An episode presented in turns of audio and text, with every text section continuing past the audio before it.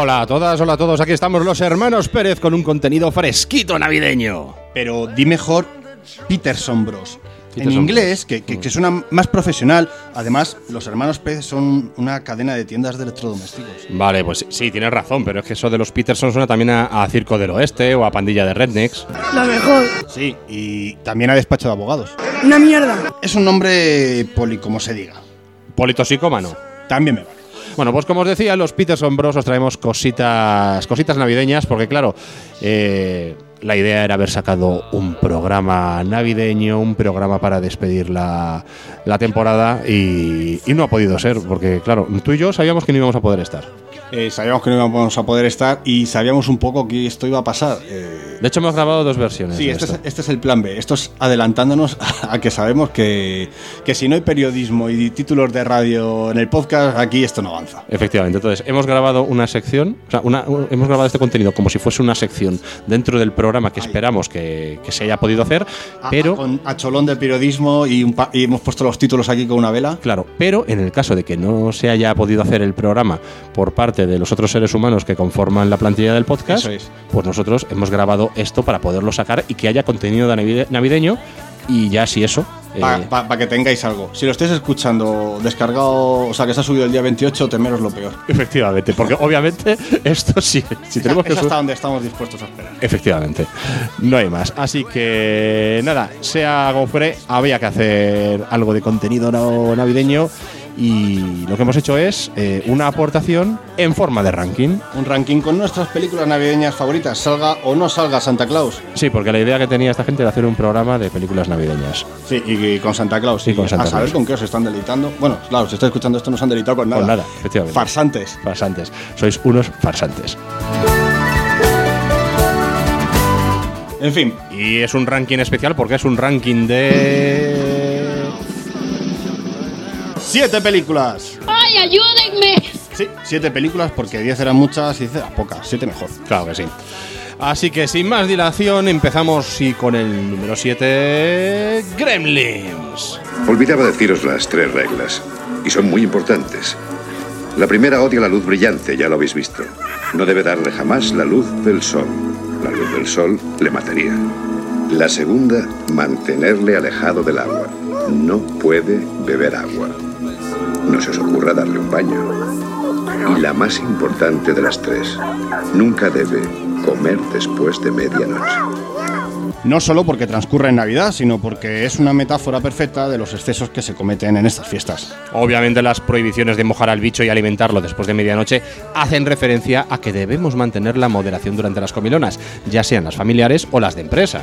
Especialmente estas últimas, porque vete a saber las que liáis con los jefes tras esas comidas, con los langostinos, con el jamón, con los torrendos, con los gin tonics. Con coca, con putas, Desde la casa de mi hermano os damos este consejo, sed como Gizmo y si la cosa se lía, le eches la culpa al otro. En el número 6, Arma Letal. Una obra maestra del cine de acción ochentero que esconde una bonita historia navideña, la de un tipo que quiere suicidarse pero que no lo hace porque encuentra una nueva familia. Y esa es la novedad, porque normalmente es la familia la que suele darte ganas de tirarte por un puente en plenas fiestas. Sobre todo ese cuñado que te va a estar contando cómo se rompe España y al mismo tiempo que te explica sin pudor lo que se ahorra sin declarar alguna que otra facturita. ¿Has conocido a alguien a quien no mataras? A ti todavía no te he matado. Bien. Pues no me hagas ningún favor, ¿eh? No te preocupes. En el número 5, Viven. Sí, la de los uruguayos que tienen un accidente en avión en la nieve. ¿Es una película navideña? Pues sí, porque lo rescatan el 22 de diciembre, en plenas fiestas. Y claro, para cuando llegue la Nochebuena, ellos ya iban cenados. Qué la casualidad. Además es otro ejemplo perfecto de cómo usar las sobras de las cenas y comidas navideñas. Tirar la comida está muy feo, que hay gente pasando mucho hambre, y la comida de aprovechamiento es fundamental. Iba a preparar una cena de picoteo. ¿Os apuntáis? Vamos ya con el número 4, que no es otro que Los fantasmas atacan al jefe. No solo es una bonita versión actualizada a los tiempos modernos, bueno, los modernos, los de entonces, que la peli es de los 80, de cuento de Navidad y una crítica brutal a la televisión que se podría hacer perfectamente ahora mismo. Es que además es una comedia divertidísima que nos llena de auténtico espíritu navideño. Nos llena de eso y de risas por ver sufrir a un jefazo hijo de puta. Seguro que todas y todos habéis tenido alguno que os hubiera querido ver pasando las de Caín. Pero eso sí, la peli es una fábula. Es ficción porque son pocos los hijos de puta que se redimen y se convierten en buena gente. ¿Ves a alguien divirtiéndose por ahí?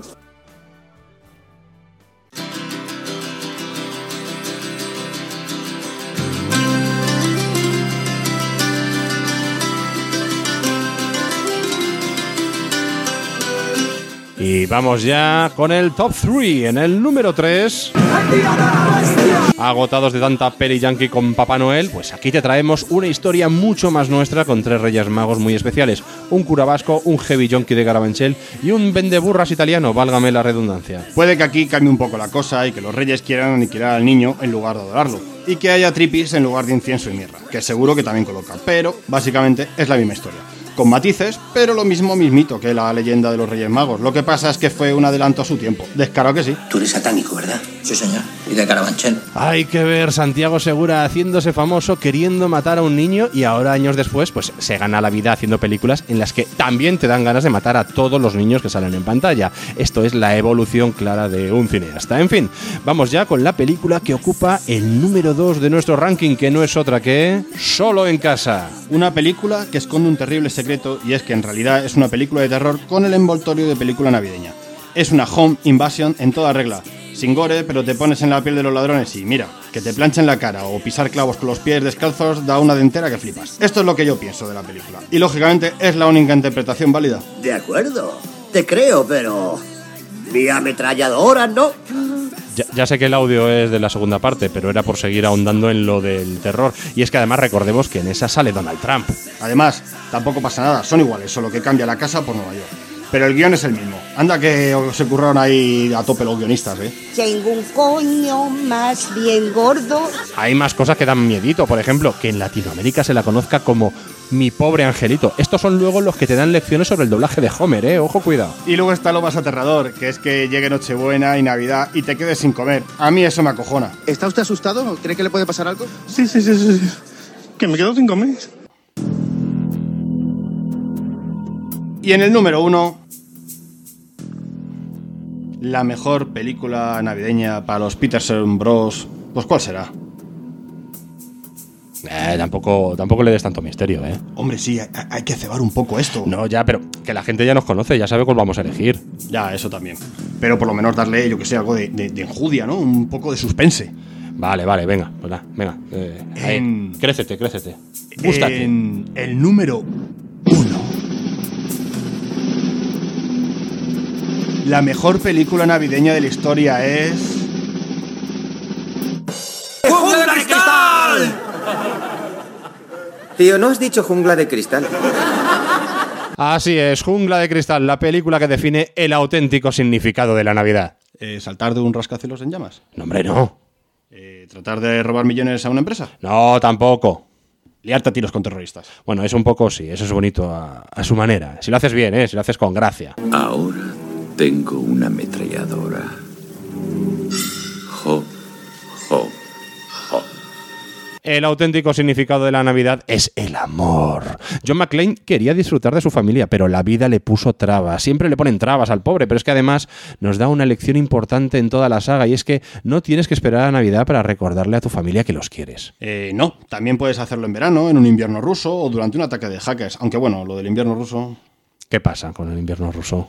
Joder, que eso es de la 5 y es muy mala. Mm, eh, no, no, espera. Yo, ¿Qué? yo no puedo leer esto, Mike. ¿Por qué? ¿Por qué? Es que me niego a decir que nada que haya hecho Bruce Willis esté mal. No va con mi personaje. Además es que no la he visto. ¿Cuál? ¿La 5? La, ¿La de los rusos? ¿No la has visto? No.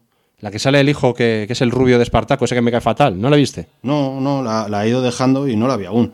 Así que en mi corazón siempre será buena. Y un película, un pendiente. Vale, pues a ver. Cambiamos la frase para que, para que la diga yo. Ok, dale, te, te doy el pie entonces. Vale, sí. Pon eh, desde, desde ¿qué pasa? ¿Vale? Venga, venga. Lo dices tú eso y ya, ya continúo yo. Vale, voy. ¿Qué pasa?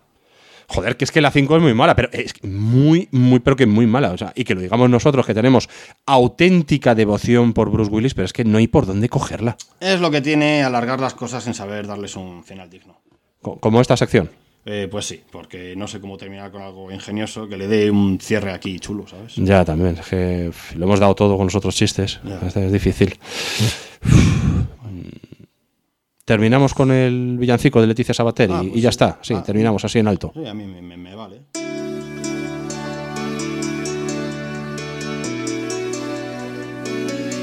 Pues nada, que feliz Navidad de parte de los Peterson Bros. Y próspero año nuevo, feliz 2024. Last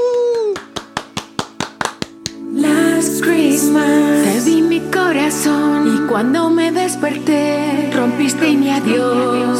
Esta Navidad me comeré a un pibón y no lloraré por ti, amor. Last Christmas I gave you my eyes y cuando me desperté rompiste mi adiós. Esta Navidad me comeré a un pibón y no lloraré tu fucking love.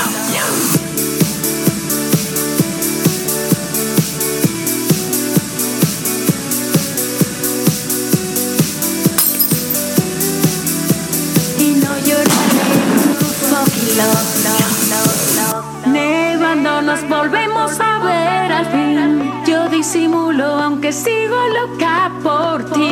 Dime, baby, ¿piensas algo en mí? Yo sigo aquí intentando pasar de ti. Feliz Navidad. En Insta y te envié un regalo y una story rosa con un y un te amo. Ahora ya sé lo tonta que fui. No empieces a besarme aquí ni muerta me fío de ti. Everybody's